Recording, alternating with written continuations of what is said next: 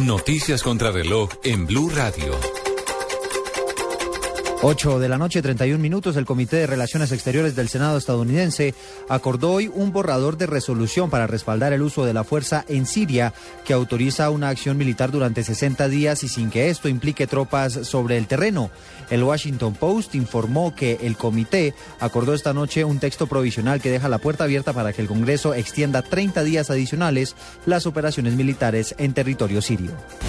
El C40 y Siemens le concedieron a Bogotá el Premio Mundial del Liderazgo en el Cambio Climático por las políticas que ha adoptado en pro del medio ambiente.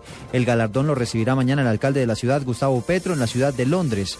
Bogotá estuvo por encima de otras 30 ciudades preseleccionadas.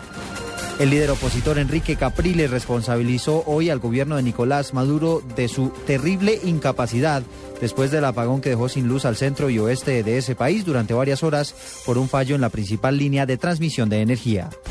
Un sismo de magnitud 6.9 grados en la escala de Richter sacudió el este de Japón a lo largo de la costa pacífica, pero no había ningún riesgo de tsunami, según ha anunciado hoy la agencia meteorológica japonesa. Por ahora no hay reportes de víctimas ni de daños. 8 de la noche, 32 minutos. Continúen con la nube.